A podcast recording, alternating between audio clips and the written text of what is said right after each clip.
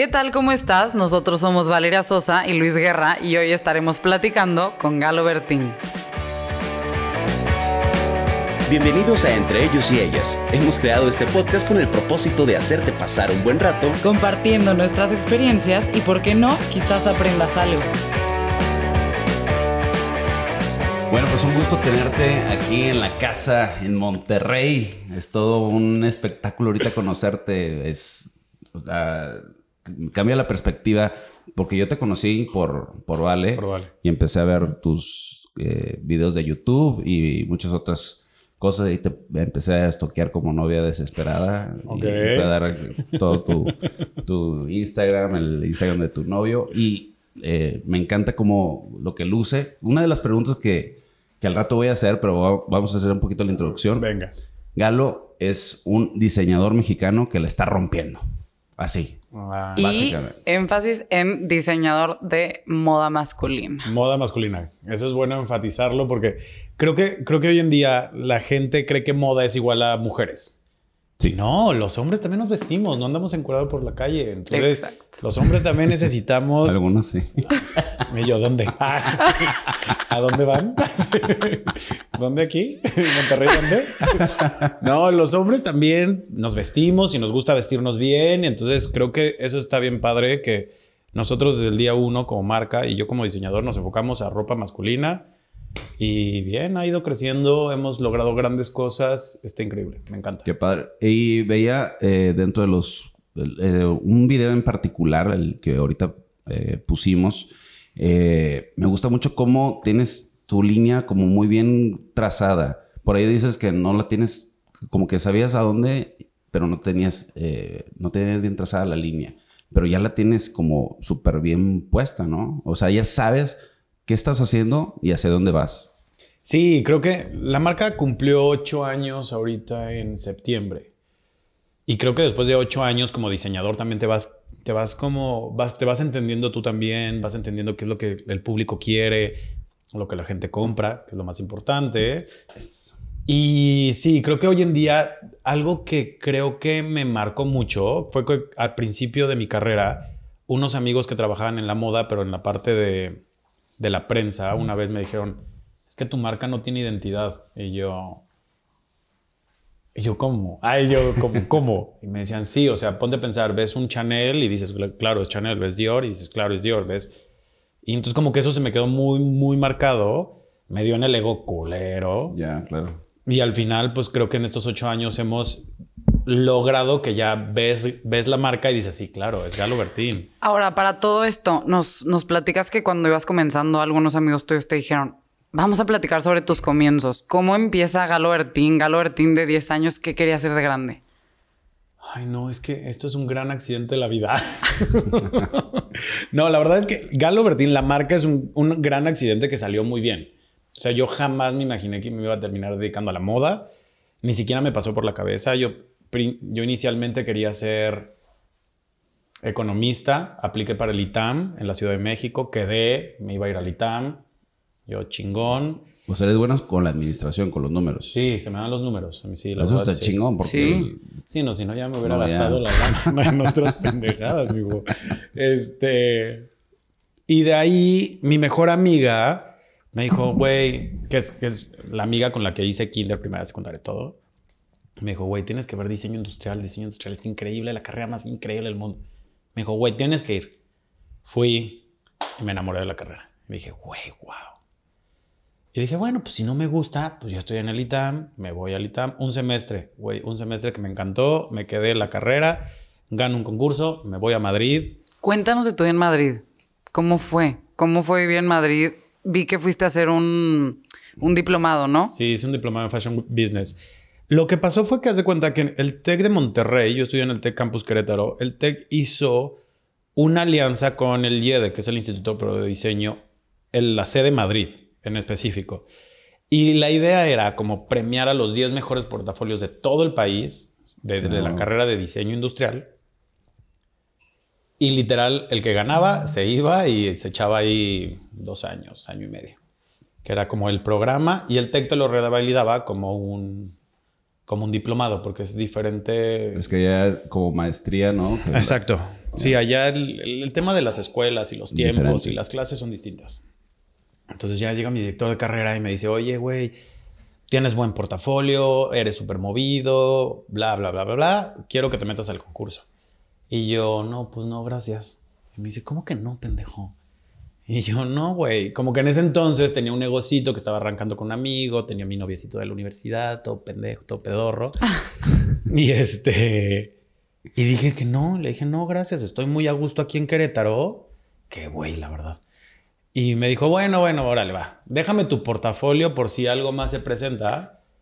Obviamente no me pidió permiso, lo manda. Dos meses después me dice, güey, el 6 de enero empiezas clases, acabas de ganar, eres de los 10 mejores diseñadores industriales del TEC Oye, Monterrey". ¿y, y tu portafolio de qué trataba? O sea, que Pues los proyectos de la escuela. ya. O sea, literalmente eran O sea, puro la- proyecto el, de la escuela. El boceto, la, la, la cajita, la. ¿Cómo Sí. se llama? La. este, Sí, o sea, lo que vas haciendo en las ajá, lo que vas haciendo en las materias, ese era mi portafolio. Literal, yo iba en sexto semestre, o sea, iba a la mitad ya. Y pues según él mi portafolio era muy bueno. También yo soy el típico que no puedo estar quieto, entonces ya sabes, organicé un, un un congreso de, de diseño y de negocios que a la fecha sigue en Querétaro, que es el factor clave, creo que se llama. Y luego está, estuve en la sociedad de alumnos. ¿Y se vinculaba O sea, con las otras, con los otros campus a nivel nacional? O sea, por Sí. ejemplo, acá en Monterrey a mí me tocó, yo, yo también estudié en el TEC, pero yo estudié comunicación, yo quería estudiar diseño igual que tú. Industrial. Pero pues ya no me iba a cambiar de carrera, que flojera Ajá. volver a empezar. empezar, y aparte me gusta todo este rollo también. Bueno, Sí, sí, sí. ya vi los juguetitos aquí. Ahora, yo tengo una duda. Ajá. Todos tenemos una etapa de pubertad en la que vemos nuestras fotos y decimos, me viste horrible. Ahorita que tú eres diseñador, que vistes, que justamente al- al- en un ratito te quiero preguntar, ¿vistes a celebridades como Maluma, Sebastián Yatra, Juan Pazurita, Kalimba? ¿Vistes a, a celebridades de talla internacional? ¿Cómo era Galo Bertín en su pubertad? ¿Sabes qué? Ahí te va. Tengo una historia que me encanta contar. A mí, para mí la moda, la, la ropa siempre fue bien importante porque mi mamá es gemela. Ah, Entonces mi mamá siempre la vistieron igual. Y yo tengo un hermano que es cuatro años más chico que yo. Y mi mamá toda la vida nos vistió iguales. O sea, yo me acuerdo, yo iba en tercero de primaria, mi hermano iba en kinder y nos vestía iguales. Entonces para mí era... ese es un trauma para muchos. Güey, lo odiaba, lo odiaba, lo odiaba. Cuando pude empezar a escoger ropa, pues para mí era, güey, de escoger y armarme. La verdad es que no me vestía tan bien. Y justamente, hablando de tu pregunta, cuando yo iba en la prepa, yo era un puberto muy rebelde. Mis papás me mandaron a un internado a Francia. Y el primer viaje que hice, o sea, cuando que llegué, y el primer fin de semana me largué a París. Y me acuerdo que llegué de noche, bueno, hice mi maleta, yo, mis mejores trapos, ¿sabes, no? Increíble, según yo vestiéndome poca madre. Y me acuerdo mucho que llegamos de noche, entonces llegamos, dejamos cosas en el hotel con mis amigos, y nuestra primera parada eh, para turistear era Champs-Élysées. Eran 8 o 9 de la mañana, las tiendas estaban abriendo, la gente iba apenas a su trabajo. Y recuerdo perfectamente el ver a la gente caminar en París, cómo iban vestidos, cómo, o sea, cómo se respira la moda en Europa. Ya. Y me volteé a ver y dije, güey, ¿qué ha- Y yo, ¿qué chingados ¿Qué- qué traigo? traigo? puesto? Y te lo juro, para mí fue, me, me acuerdo que le hablé a mis papás y les dije, güey, todo se va a la basura, necesito comprarme ropa, no sé qué. No tengo nada. No tengo nada. También te digo, era, era bastante especialito de puberto. Y sí, o sea, como que esa experiencia viviendo en Europa, esa primera experiencia viviendo en Europa como a los 17, 18, sí me, me marcó y, y es, me acuerdo perfecto de decir, qué feo me he visto, cabrón, no manches. Y de ahí como que me, le agarré el gusto a la ropa. Y ya, de ahí para el real y después pues ya me dediqué a esto. Qué Muy padre. bien. Oye, y ahorita que estás mencionando eso, ahorita que vistes a muchas personas, cuando eh, te sientes como en un compromiso para salir a la calle con algo que te, tú te, te sientas a gusto al pues al gusto de las, de las demás personas, porque has creado una moda, una tendencia con tu marca, entonces como que de repente la gente puede esperar que si vas a la tienda de la esquina, pues no andes en chanclas. Mm, pues mira, la verdad es que me gusta vestirme bien. O sea, antes de pandemia, siempre andaba de, tú, tú me conoces de Fashion Week, siempre ando de chalequito y camisita o de negro. Soy muy de colores básicos. Y pues creo que ese es mi estilo y, y me gusta y como que la gente ya me ubica por el chaleco, por ejemplo, Sí. por el saquito. Pero ahorita que fue pandemia, bueno, los, no me sacaba de los pants. Hace poquito me tomé unas fotos, me puse un traje y dije, güey, me siento poderoso. Claro, Eso te iba a güey. preguntar. Güey, claro, este soy yo, güey. Ya, ya llevaba un año de pants y pijamas, estaba harto. Porque ahí en, en todo tu tema dices que te inspiraste en los años dorados. Sí. Entonces, pues, a ti te gusta vestir bien, te, te gusta Sí, gusta. vestirte elegante como se vestían antes. Pero sí, ahora incorporaste eh, elementos urbanos que se ve cómo cambia, por ejemplo, los eh, las bomber jack. Las ¿sí? bomber jacket, claro. Eso lo, lo estaba viendo en los videos. Se ve cómo haces ese cambio, esa, esa transición como de los 30 a los 50 hacia los 70 más o menos. Ujú. Y se ven los colores pastel y se ve también el pañuelito y también el tipo de modelo que, que escoges, pues tiene mucho ese perfil. O sea, van cambiando también el tipo de, de- de modelo que vas escogiendo. No, fíjate que, por ejemplo, ahí sí nosotros tenemos como muy definido el tipo de hombre al cual diseñamos. O sea, de hecho, hace muchos años, casi al principio de, la, de cuando estábamos en- con la marca, empezaba la marca, como que dijimos, hay que, hay que ver a quién le vamos a diseñar, ¿no? Entonces, ¿a quién queremos diseñarle? Y hicimos un manual, literal, tenemos un manual. Ya. Soy fan de los manuales. tenemos un Tec- Tec manual. de Monterrey. Sí. Tec de Monterrey, Chico Borrego. Este, tenemos un manual del hombre galobertín. Entonces, es, por ejemplo, físicamente sabemos que el hombre galobertín es pelo negro, tez, cl- tez clara o castaño claro, es delgado. Bueno, no nos tratamos de meter tanto en el peso porque creo que es universal, pero es mucho de actitud. No es un, no es un güey de, pe- no es un güey de gatos, es de güey de perros. Toma whisky o tequila. Ah, mira. Este fuma, pero fuma tabaco. O sea, como que creamos un Sí, personaje un personaje totalmente. Sí. que creo que al final de cuentas es un, es un poco un alter ego mío, ¿no? ¿No has Es- hecho películas de eso? ¿Algún cortometraje? con Sí, eso? Uy, tenemos un chingo, mijo. Cada colección Ándale. teníamos un, un- Cada colección realmente contamos un capítulo un de la vida de este güey. Qué padre. Sí, o sea, realmente nos dimos cuenta ya después, muchos años después, que estábamos contando la vida de un güey en diferentes capítulos y diferentes tiempos. Qué, qué fregón y qué interesante. Sí. Ahora, perdón por interrumpir, pero es que venga, a todos venga, nos venga. encanta la salsita de los tacos. Venga. Creo que muchas personas que no están tan involucradas en el mundo de la moda, pues obviamente quieren saber qué pasa detrás del backstage de una pasarela de modas. No pongamos nombre al evento, no digamos, pero qué pasa, o sea, qué, qué, qué- qué vive un diseñador detrás de una pasarela. Ay, y yo, ay, mija. No, la verdad es que creo que un desfile siempre. Algo que me da mucha risa a mí, que luego mis, los invitados o la gente que va es como de. Ay, pues duró 20 minutos. Pues tanto estrés para esta chingadera. Y no se dan cuenta que uno como diseñador tarda seis meses en sacar una colección desde el concepto, el diseño, las muestras que queden perfectas, hazle modificaciones, cámbiale, súbele, bájale, haz el casting. O sea, la verdad es que es una chinga. Y el día de tu desfile, por ejemplo, generalmente en, en un gran evento de moda, uno de los más importantes del país, generalmente a mí me tocaban los desfiles en la tarde-noche, 7 de la noche. Yo llegaba a las 8 de la mañana Wow. y es estar sin parar desde las 8, 9, revisando que la ropa esté perfecta, armando los looks, que los accesorios, que los zapatos, que calzado, que ya llegaron los modelos, que llévatelos a maquillaje, que peinado, revisa que todo esté bien, o luego es el ensayo, coordinar la música, las luces. O sea, al final de cuentas estás montando un show. Las pantallas. Sí, las pantallas. Que es todo un show, todo, lo audiovisual es un... Todo, todo, todo. Y yo soy, yo estoy loco, la verdad, yo estoy loco. Y yo sí soy el típico de, es que en el, en la música, en el 1.3, Sí, me le tocó das verlo. cue, le das cue. no, y, y pregúntale, ¿vale? Yo, no, yo soy muy perfeccionista. Sí, Entonces, claro. yo soy así de, es que en el 1.3 vas a escuchar en la música este trueno. Y en ese trueno, entonces la pantalla tiene que estar en el video sincronizado porque se va a Claro. reventar. Y si se revienta, necesito que la primera luz de la, de la hilera 3 se prenda porque ahí va a estar el modelo tal. O sea, yo estoy loco. Sí, ¿no? O sea, sí Oye, hablando de esa locura, Todo. me acuerdo perfecto que tuviste una pasarela Ajá. en la que fuiste muy disruptivo y a pesar de que tienes cierto perfil, del hombre Galo Bertín tienes diferentes tipos de pasarelas. La de Rockstar, la de. American... eh, American Psycho. eh, y buena. en esa pasarela comenzaste con Se venden, colchones. No, esa fue en la delivery.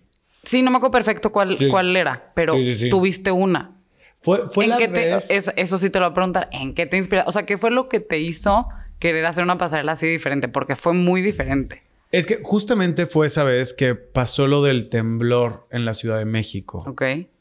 Y yo ya traía ganas de hacer una colección inspirada en México, pero algo que me causaba mucho conflicto y es una de las colecciones que más me ha, me ha costado porque no quería hacer, ya sabes, el típico bordado tradicional, que no estoy en contra de, me encantan y se me hacen hermosos, pero siento que México es mucho más que eso, mucho más que un bordado y el águila en su máximo esple- esplendor, ¿no?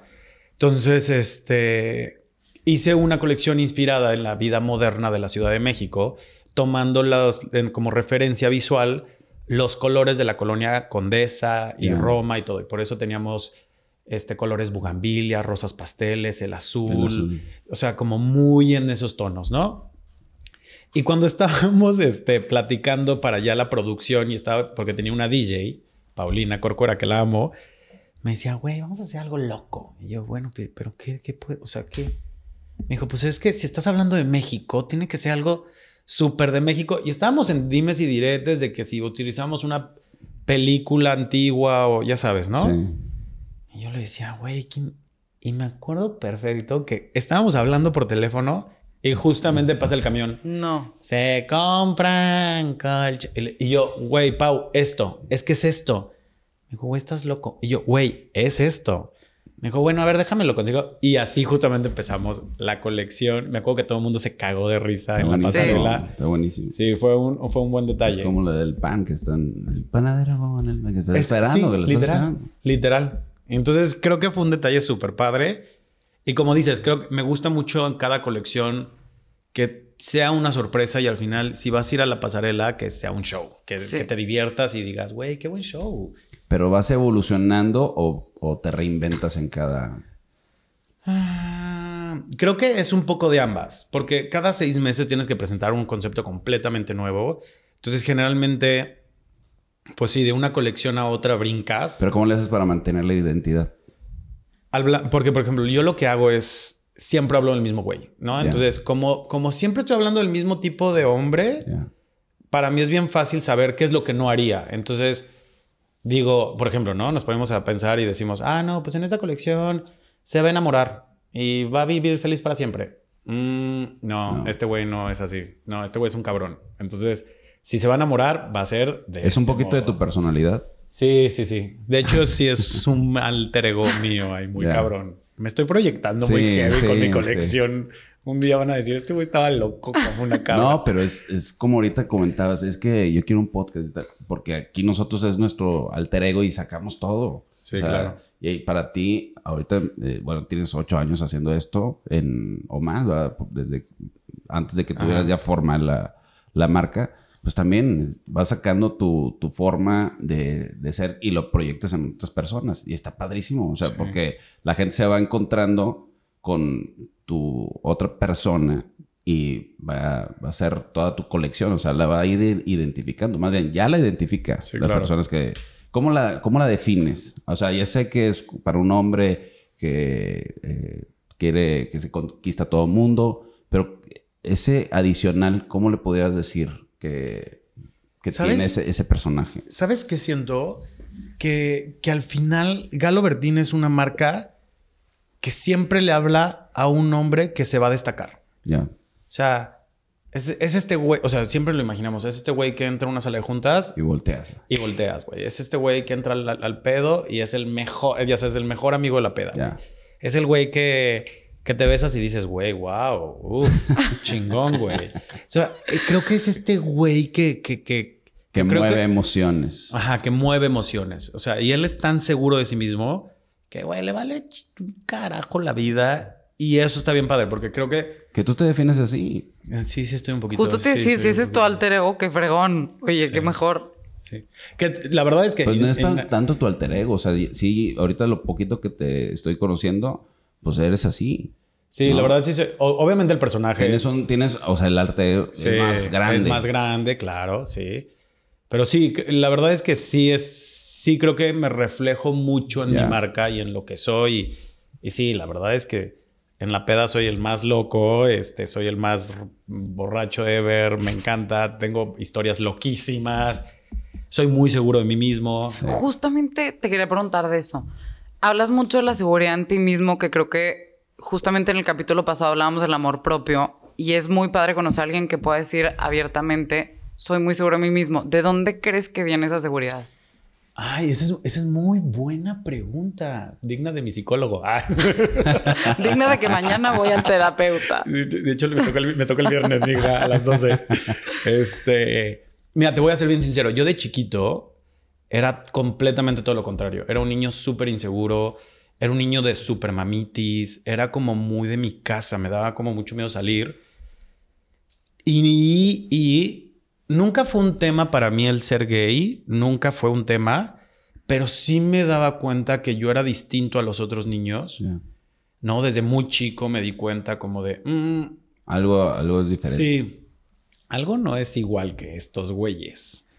Y entonces como que al final creo que fue un trabajo que hice inconscientemente, porque lo he platicado con algunos psicólogos y cuando voy a terapia así, eh, como que fue, siento que fue como una barrera, ya sabes, como de cuidarme a mí mismo y cuidar realmente la esencia, porque creo que todo el mundo tiene como este lado frágil Sí. que, que- que hay que cuidar siempre y te vas haciendo de caretas, ¿no? Entonces creo que yo desde muy chico me acuerdo mucho de, de ver, al, ver a todos como mis compañeros jugando fútbol, que me caga el fútbol, pero ya sabes, jugando y la manera en la que, ¿qué onda, güey? No sé qué. Y, y entonces como que empecé a tomar un poco como de, como de, a ver, esto me gusta de este amigo, esto me gusta de esto, de sus personalidades.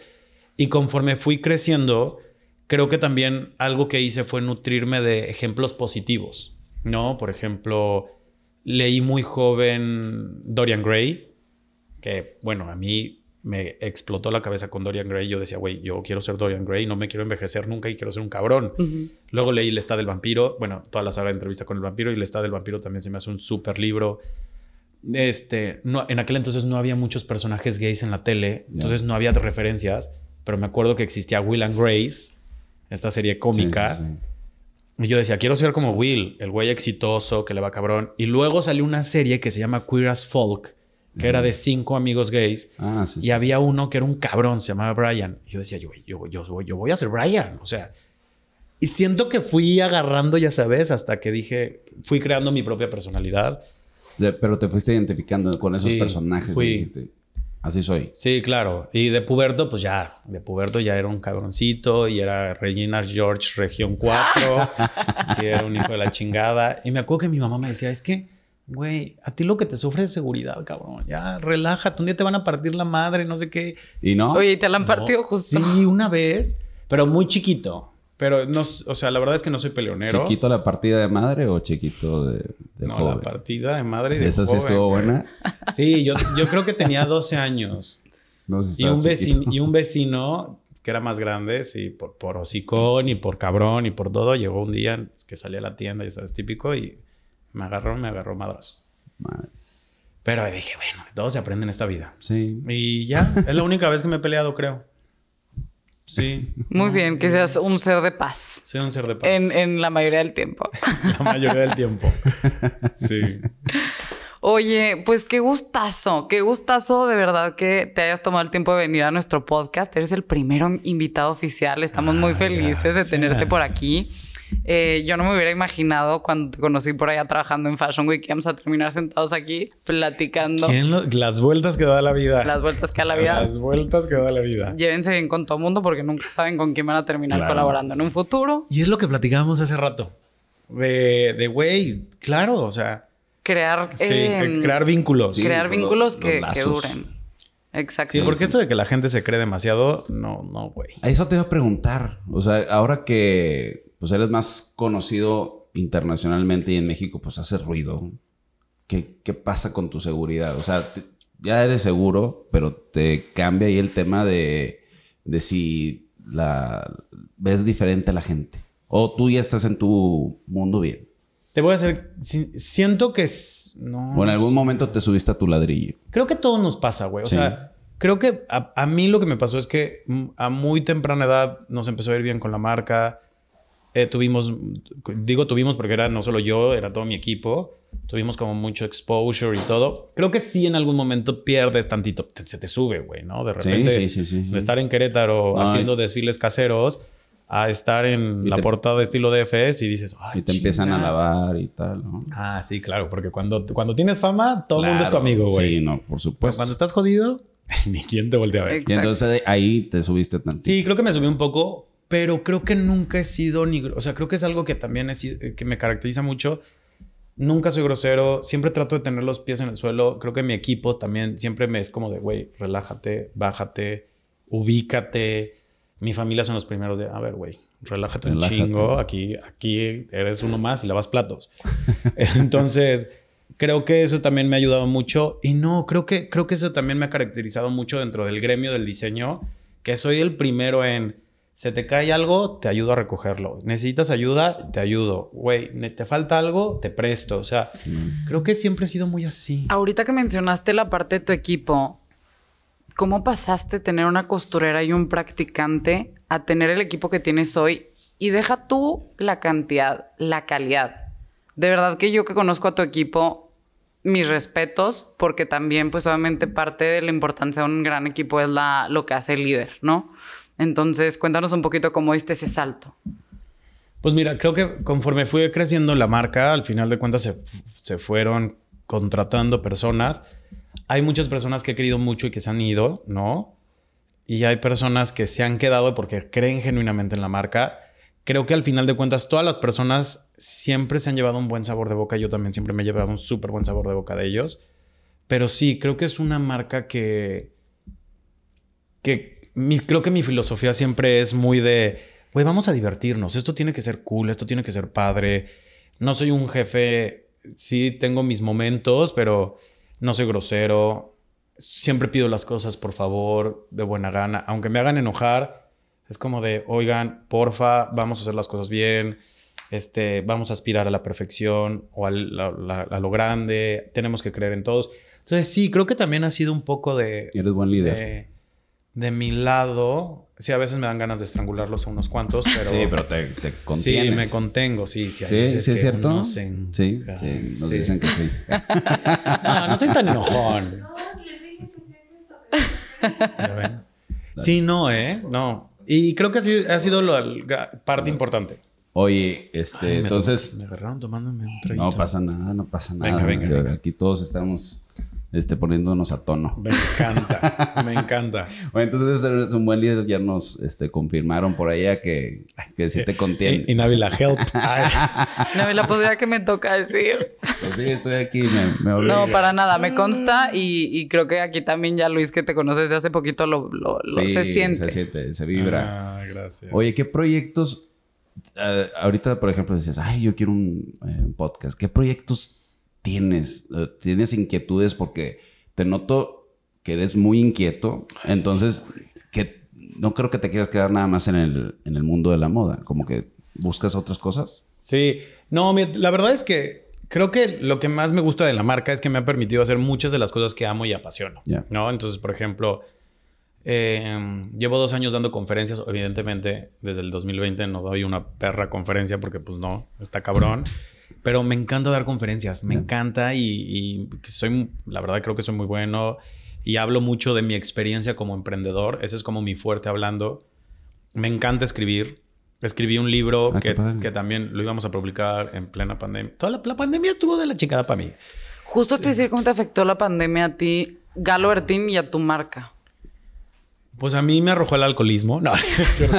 Oye, confesiones muy críticas Oye, aquí. No fue el único, ¿eh? O sea, Es que, a ¿qué más- a qué muchas hacías? personas. Oye, se acababa el, el licor. O sea, yo. Güey. claro, Cuando quitaron supuesto. la venta de cerveza, Ah, bueno, Sí. es que solo pasó eso No, aquí. Así es que Querétaro Rocks. En Querétaro Rock todo estaba igual. No, pero el vino sí se, también se escaseó. O sea, la gente iba y compraba vino a lo loco. O sea, pues necesitaba alguna válvula de escape. Sí, y yo. Y a ti te encanta Gluck. esa válvula. Ah, y yo, gluck. Gluck. Sí. Oye, bueno, ¿cómo, cómo te afectó? ya hablando de, oye, me encanta el tequila. Este. La verdad, sí, creo que más bien la industria de la moda fue una de las industrias más golpeadas dentro de la pandemia. Las tiendas se cerraron, todo, todo, todo, Sí. todo. Y nosotros que somos una marca joven en el país, la verdad, ocho años es una. Suena mucho, pero realmente eres una industria joven. Este. Sí llegó el momento que nuestros financieros, nuestro equipo financiero, que la verdad me cuidan mucho en ese aspecto, fue de. A ver, papacito, se viene una pandemia. Este, si cerramos un mes, ya sabes, ¿no? Como pizarroncitos. Si cerramos un mes, perdemos tanto. Si cerramos dos meses, perdemos tanto. Si cerramos tres meses, pues ya estamos en rojo. Y al cuarto mes ya no existe la marca. Sí. Intentamos negociar el tema de las rentas, de las, todo el tema de las tiendas. En algunos hubo muy buena negociación, en otros no hubo buena negociación. Y al final yo la decisión que tomé fue todo se va a la chingada, se cierra todo de golpe, redujimos este, el personal, nos quedamos con el mínimo indispensable, movimos todo a un tema de online, rediseñamos la página de internet, todo. Y para mí, para mí, para mí fue un súper putazo. O sea, si yo me acuerdo, le hablaba a Návila, que es mi PR y que lleva toda la vida conmigo trabajando. Y les decía, yo lloraba, lloraba, lloraba. Y yo, es que, güey, ocho años trabajando, vamos a quebrar, esto se va a ir a la mierda, no manches, ¿y ahora qué vamos a hacer? No sé hacer nada más. este, y me decía, no, a ver, güey, a ver, no, po- ponte las pilas, vamos a salir, vamos a hacer esto, no sé qué, no sé cuánto. Y pues sí, la verdad fue un wake up call de o te chingas o le chingas. Exacto. Y la decisión que tomamos fue chingarle. La verdad es que mi equipo son unos tipazos porque sí llegó un momento en el que no hubo dinero para pagar sueldos.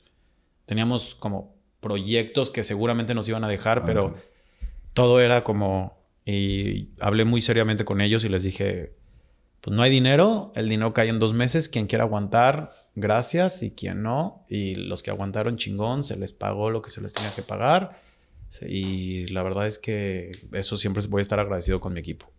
O sea, de aguantar y ponerse la camisa y aguantar vara y La lealtad. la lealtad ante todo. Y hoy en día, la verdad es que en la marca online nos está yendo chingón, traemos un buen de proyectos, estamos pues dándole la vuelta a la tortilla porque si no, ¿Y cómo, cómo te fuiste a, a online siendo de sastrería? O sea, eso es complicado, ¿no? Ah, Es que ahí te va. Ay, no. no, la verdad es que sí nuestro fuerte, o sea, si nos ponemos a revisar nuestros inventarios. No, nosotros lo que más vendíamos era sastrería. O sea, nosotros nuestro hit, hit, hit era la sastrería. Sí. Pero teníamos otras líneas más sport. Ya. Teníamos, tenemos otras dos líneas, la línea streetwear y la línea mid, que es como formal casual.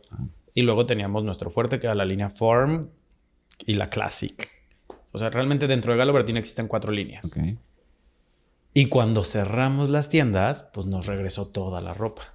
Pues, güey, teníamos un sobre exceso Sí, de inventarios. inventario. Entonces lo que dijimos fue, pues, güey, vamos a vender inventarios. Y nos pusimos a vender todo lo street. Ya. O sea, todas las chamarras, las bomber jackets, las playeras, las polo. ¿Qué es lo que está ahorita? ¿Qué es lo que la gente compra? O sea, la Exacto. verdad, ya la gente no va a comprar trajes, ya me quedó claro. Y los trajes, más bien lo que estamos haciendo son estrategias muy puntuales. Pero puedes hacer para- combinaciones con este tipo de pantalón. Exactamente. Entonces estamos como modificando ahí un poco como el sistema, pero bendito Dios, nos llenamos de inventario y con eso lo sacamos y con eso hicimos, salimos del hoyo. Sí, por ahí he visto varios diseñadores eh, de- que hacen sastrería.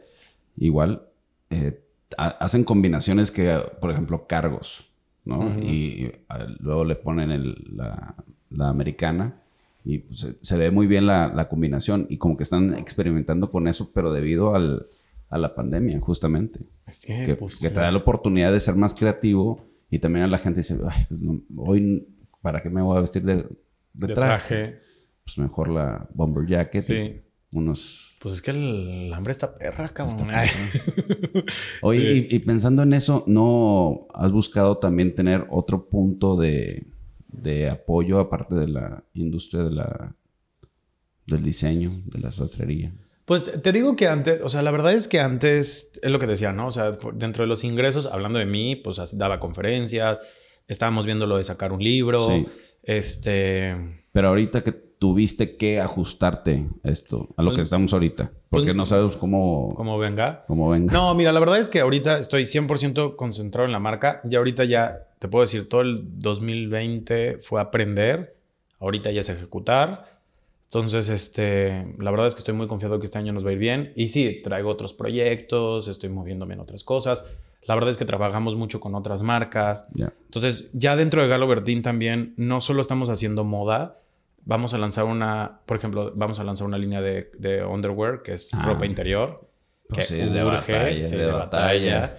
Vamos a lanzar una línea corporativa porque nos están hablando muchas empresas para que les rediseñemos como Ah, sus padre. uniformes. Entonces también ya dije, güey, a Telcel, por favor, porque están... me urge Telcel. Carlos Slim. Yo, Carlos Slim, si estás escuchando esto, márcame. Este, Entonces, vamos a lanzar nuestra línea GB Corp de corporativo. Entonces, como que nos estamos Eso diversificando. es muy bueno porque te vendes unos mil, dos mil trajes en un golpe. De un putazo. Sí, Sí, sí. ahori- ahorita tenemos, bendito Dios, pedidos de 200, 300. Nos acaba de caer un pedido de, para unos hoteles muy chingones, son otros 800. Te veniste acá las plantas acá de, de los... Me urge, Oye, a ver, yo te platica. tengo, yo te tengo, sí. Platícanos Dime. una anécdota. Ya vamos a empezar con las anécdotas. Sí, otra vez quiero salsita. Este, platícanos una anécdota que hayas tenido un cliente difícil. Ah, cliente difícil. Hijo. ¿Y tú? ¿Y cuál de todos?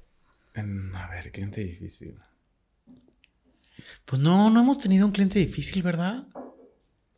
No. Bueno, no es un cliente.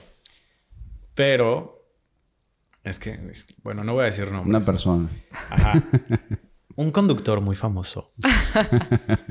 Una vez estábamos este, en el show de Yanira. No sé si te acuerdas tú. Ya sabes de quién hablo, ¿verdad? Este.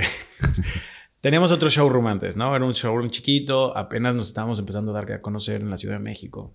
Y ahí estábamos justamente nosotros en una entrevista. Y haz de cuenta que este showroom era una habitación y luego había otro como espacio. Y habíamos, le íbamos a prestar ropa para una sesión de fotos a este conductor. Este. Y estábamos en plena entrevista y de repente se empiezan a escuchar gritos y la chingada. Y que no, que no sé qué, yo no uso ese. Era, algo, era un tema del pelo, un producto de pelo que él no usa, que porque no era orgánico, la chingada, no sé qué. Y se empezó a poner como loco. Y empezó a gritarle horrible a la gente de la revista, y, pero mal, mal, mal, mal. Y yo en plena entrevista, y entonces como que también el güey que me estaba entrevistando se empezó a poner nervioso y todo el pedo. Y cuando salgo, como de, güey, ¿qué está pasando? El güey así de, ¿y tú quién chingados eres? No sé qué, no sé qué. Y yo, ya me, me, puse sí perro, me encabrón para mis pulgas. Yo, a ver, güey, yo soy Carlos Verdín, esta, es, todo lo que traes puesto es mío, tienes de dos o no sé qué. y ¿O te fin- lo quitas o...? Sí, fue una cosa No así te lo como de- quito. no, fue como de, güey, relájate un chingo, están entrevistando, ¿qué está pasando? No le hables así a la gente, o sea, el güey total como que se encabronó y, y resulta que vivía ahí a la vuelta, del, eh, ahí en la Roma. Y yo no estoy dando mucha información. Y creo que se fueron, ¿no? Se fueron porque él lo iban a peinar en su casa, una cosa así. Pero dije, en mi perra vida vuelvo a trabajar con este güey. O sea, en mi perra vida. Y ya, creo que es la única como mala situación que hemos tenido. Pues sí. Pero fuera de eso, no. ¿Más salsa? ¿Traes más salsa? No, ya creo que ya todo es suficiente. Oye, creo que, creo que vamos a dejar a los que nos están escuchando con muchas ganas de volverte a escuchar. Ojalá puedas volver a, voy a regresar pronto. Llega en abril. Ay, regreso en abril. Ah. Regreso en abril, esperen la parte 2. Muy bien, te vamos a esperar por aquí.